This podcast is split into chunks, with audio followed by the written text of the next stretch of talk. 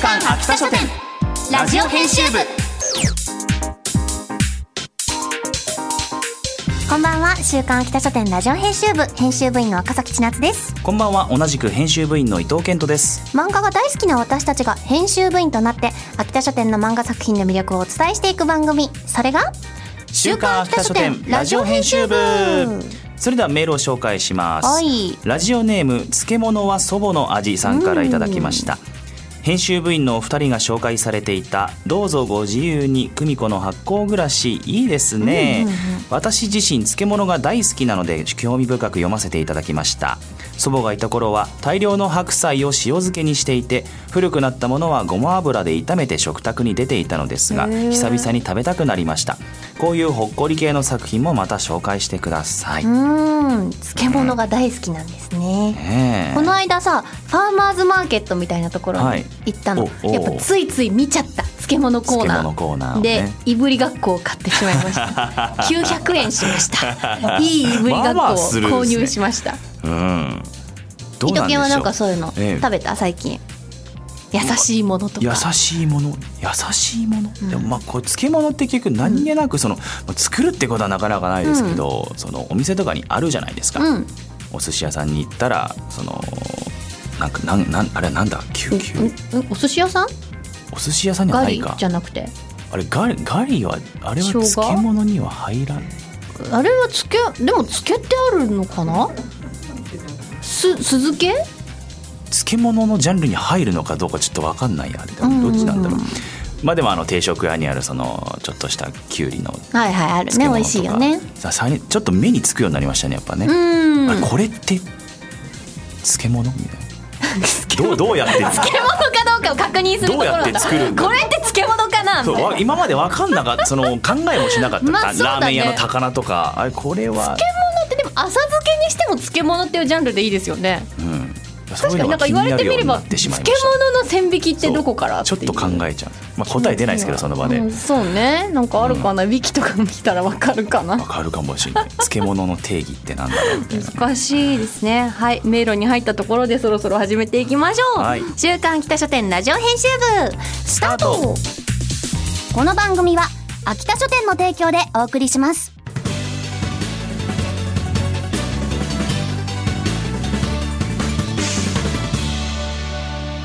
週刊秋田書店ラジオ編集週刊秋田書店編集部会議。部さあここからはさまざまなテーマに沿って取り上げた漫画作品を編集部員の私たちがあれこれ掘り下げていくコーナーです。今回のテーマはこちら。衝撃のデビュー作。衝撃デビューしましたか？伊藤さん。衝撃デビュー？衝撃デビュ衝ー撃デビューでした？僕が？いや？ラジオのデビューって何？ラジオのデビューってなんだ？いや全然覚えてないってことは全然衝撃では何でもないんでしょうね。えでも最初にラジオやったのっていつ覚えてる？いや全然覚えてないな。本当に覚えてないです。なんだろうええでもラジオやるタイミングってさなんか例えば作品絡みのラジオとか、うん。個人ラジオを始めたみたいなことじゃない？そんなに記憶からなくなることある？ラジオのデビューって、えーっと初めてじゃないかもしれないんですけど、あの9話に初めて来たのはえあれあのおと男前通信かな。男前通信？よ男前。でそう代々いるんですよ。だ 別に男前通信やってる男性声優すごいいるんですけど多分数は。男前通信ってそれはなんか週替わりみたいなことなの？月月だったかな。へえそうだ月替わりで男性声優がやってた男前に選ばれたんだ。そうあのみんな選ばれてます。男前とか関係ないです。そこそこいじらないでください。赤崎さんはどうですか？でも衝撃のほらラ私ラジオは衝撃デビューだから。このネタだいぶこすってるけど。私オーディションでさ文化放送賞をもらったからその特典であの鷲崎武の超ラジに出させてもらったんだけど、はい。その時に私ゲストとして呼ばれたんだけど、ええ。もう一人のゲストが尾形めぐみさんだったの。すそれは忘れられ尾よ。形さんが後でこの私、まあ、新人声優みたいなのがやってくるからって言って、新人声優尾形めぐみちゃんですって言って、ね。コーナー進行してたの私の前にしか。普通順番逆でしょ。それ仕掛けたのは鷲崎さんってことですか？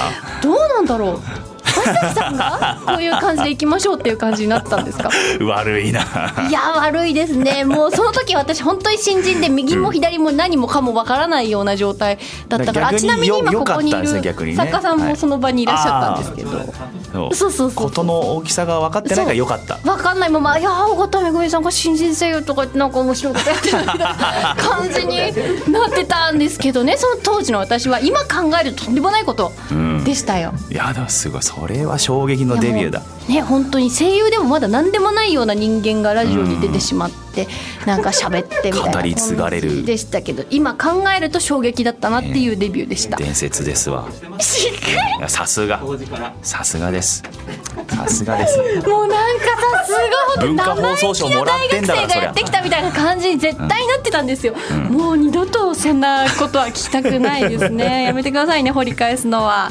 はいじゃあそろそろ今回の作品紹介いたしますよ、は今回衝撃のデビュー作というテーマで取り上げるのは週刊少年チャンピオンで好評連載中の天才狩りです。作者は新井俊太郎先生猫又村ではぐれ者として暮らす天守郎元服式の夜村の平和を維持するために猫ババ様と呼ばれる天才に生贄として捧げられた幼なじみのおもも。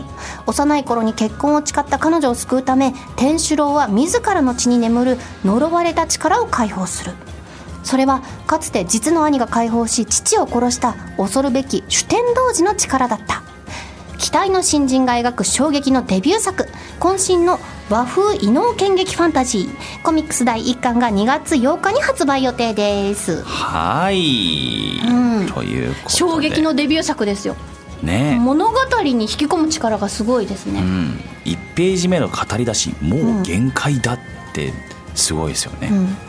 しかも誰が言ってんのかと思ったら天。うん。天はこらえきれなくなり空の裂け目から天才を吐いたうん。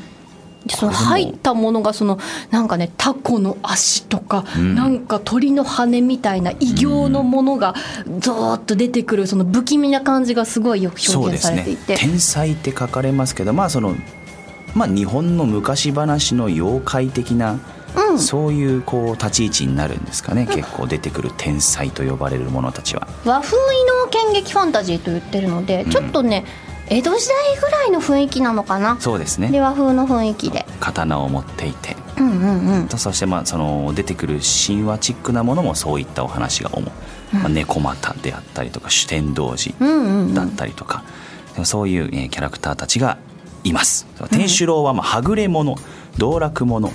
だからもう博打は打つし女は買うしだけど酒だけは飲まないと決めている。そうそれがなぜかっていうと飲んじゃうと自分の血にいる何かが溢れてきてしまうから、血がこう暴走してしまうんじゃないかっていうところから飲まないっていう、まあ、自分が過去そういうことがあったというわけではなく兄とか父の姿を見ていたからだって、うんうん。じゃあ自分の中に何が宿っているのかとなるとこれは主天童子ということで、うん。天守郎のね、まあ、こうごひいきと呼ばれる、えーものになっていくんですけれど。まあ守り神みたいな守護神的な感じの立ち位置なんですかね。それぞれのその戦う人についている。そうですね。ものがごひいきと呼ばれる。なんかそういった用語もまたちょっとワードのチョイスも面白いですよね。うん。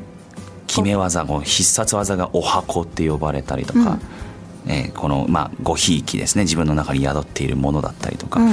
そういう用語もちょっとこうおって引き込まれるこう要因になってますね。こう和風のこうエッセンスとちょっとこうおどろおどろしいものがうまくミックスされてるっていう感じで。はい。でヒロインがおもも。うん。で幼なじみがねいてあとはこうライバルキャラもいます。もうみんな大好きじゃないですかこういうキャラ。三成。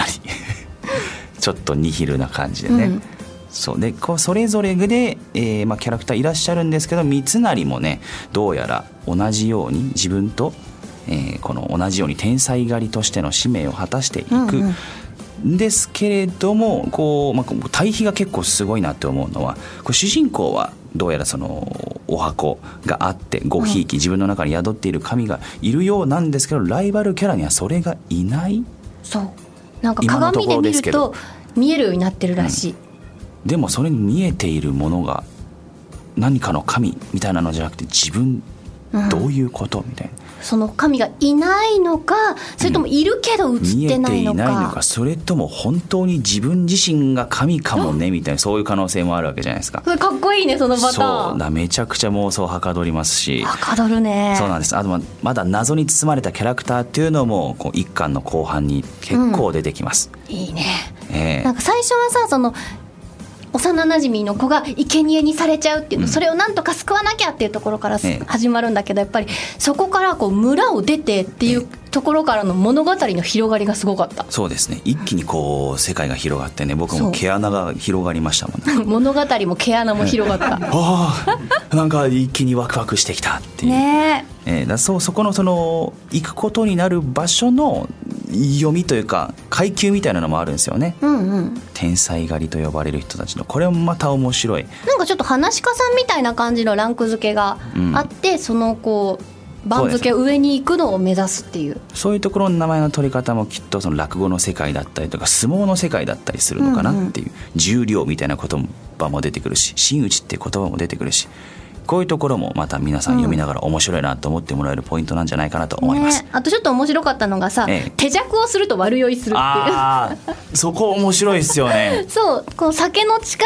でうん。自分をこう強くしていくんだけど、うん。ただ手弱をしちゃうと変な風になっちゃう。暴走しちゃう。そう。だからそこでどうするかっていうとヒロインにお酌をしてもらうっていうのがすね。すごいアイディアだなって思った、うん。だからなんかなんだろうね愛情みたいなものを、と一緒に注がれると暴走せずにちゃんと力を発揮できるみたいなそうのが何なある愛愛みたいなものの示したか示し方それなんだって。ね、でも大変だよね。これから戦っていくうちいつもお酌してもらわないといけないのかな？ね、でもその辺の力はでもこれから制御していかなきゃいけないですから多分、主人公的にも、ねうん。まあ、これから多分きっと修行編とかに入っていくんじゃないですかね、どういうふうに戦っていくのかっていうのすごい興味深いですね。はい。ワクワクする作品でございますということでえー今回ご紹介した「天才狩りのコミックス」第1巻を抽選で2名様にプレゼントいたします。また作品の試し読みや僕たちが漫画の一コマを演じている今週の一コマなど詳しくは番組公式ツイッターをご覧ください。そして天才狩りも連載中「週刊少年チャンピオン10号」は浦安30周年×日向坂46二部あかりさんの表紙が目印です。ぜひチェックしてください。以上「週刊秋田書店編集部会議」でした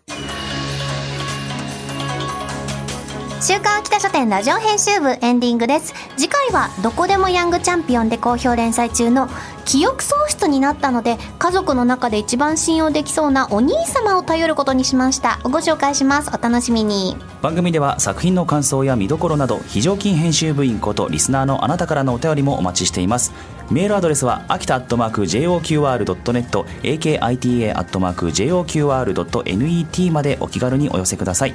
またこの番組のアーカイブがポッドキャスト QR その他各ポッドキャスト配信サービスにてお聞きいただけます。詳しくは番組ツイッターをご確認ください。それではお時間になりました。週刊秋田書店ラジオ編集部。お相手は赤崎千夏と伊藤健人でした。また来週この時間にお会いしましょう。バイバイ。この番組は秋田書店の提供でお送りしました